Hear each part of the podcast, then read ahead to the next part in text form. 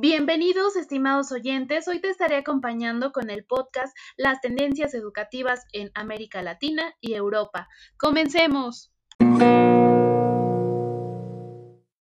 En este episodio conocerás las tendencias educativas del siglo XXI en los continentes americano y europeo, mediante sus características culturales y tecnológicas, consideradas en la estructura de sus sistemas educativos para la identificación de las tendencias actuales, ya que, aunque estos países sean parte de un mismo continente o región, las necesidades y retos a los que se enfrentan son totalmente distintos.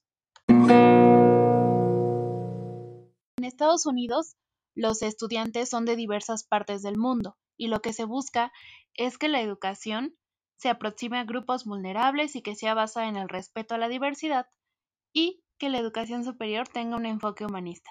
En México, uno de los principales problemas del sistema es que no se garantiza la educación a la mayor parte de los ciudadanos.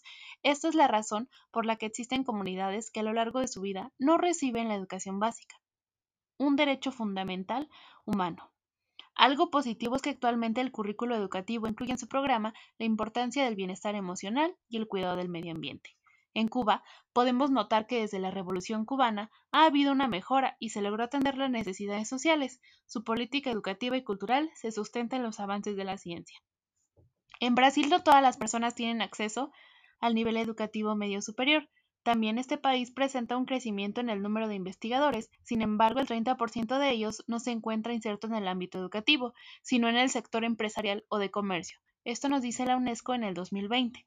Por su parte, Chile ha obtenido los mejores puntajes en todas las pruebas estandarizadas que miden conocimientos en alumnos de la región, como PISA y TERCE, y cuenta con la tasa de graduación más alta de América Latina del 80%.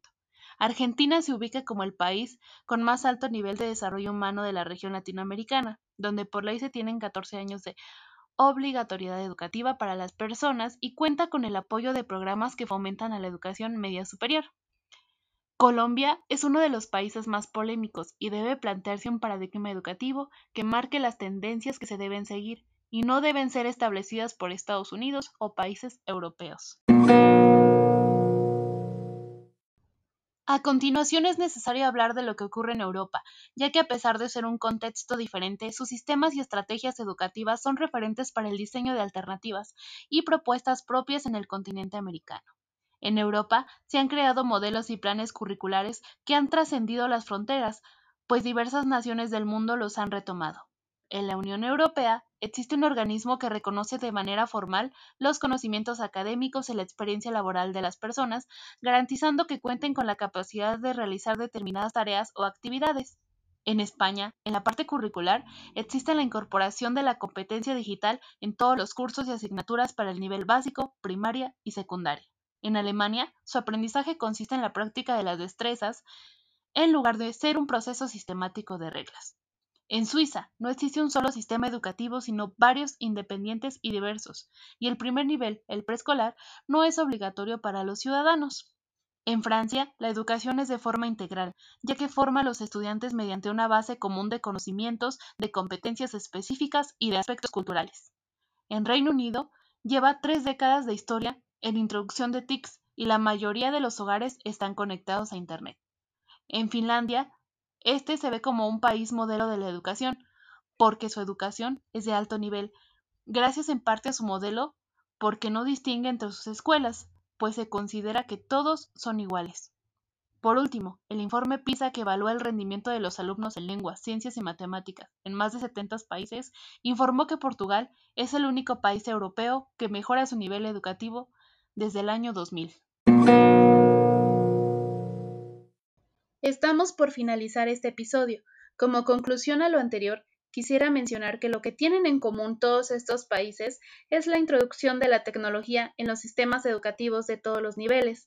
Este es un fenómeno de carácter político, cultural y económico que ha permitido romper diversas barreras de espacio y tiempo, dando paso a la sociedad de la información del conocimiento. También podemos notar que las desigualdades aquí se han hecho cada vez más visibles debido a que no todas las personas pueden tener acceso a Internet y solo las personas con recursos suficientes pueden hacer uso de las mismas. Así es como la educación es un factor de cambio determinante para el desarrollo de cualquier país, Por esto, es de suma importancia que exista un compromiso generalizado hacia su mejora, donde todos podemos poner de nuestro granito de arena, desde los gobiernos con mejores políticas públicas, los docentes con una formación continua y los ciudadanos con un sentido de compromiso y responsabilidad educativa. Hemos llegado al final de nuestro programa, no olviden sintonizarnos mañana a la misma hora. Hasta aquí te acompañó Diana Medina. Educación genera confianza. La confianza genera esperanza. La esperanza genera paz, confucio.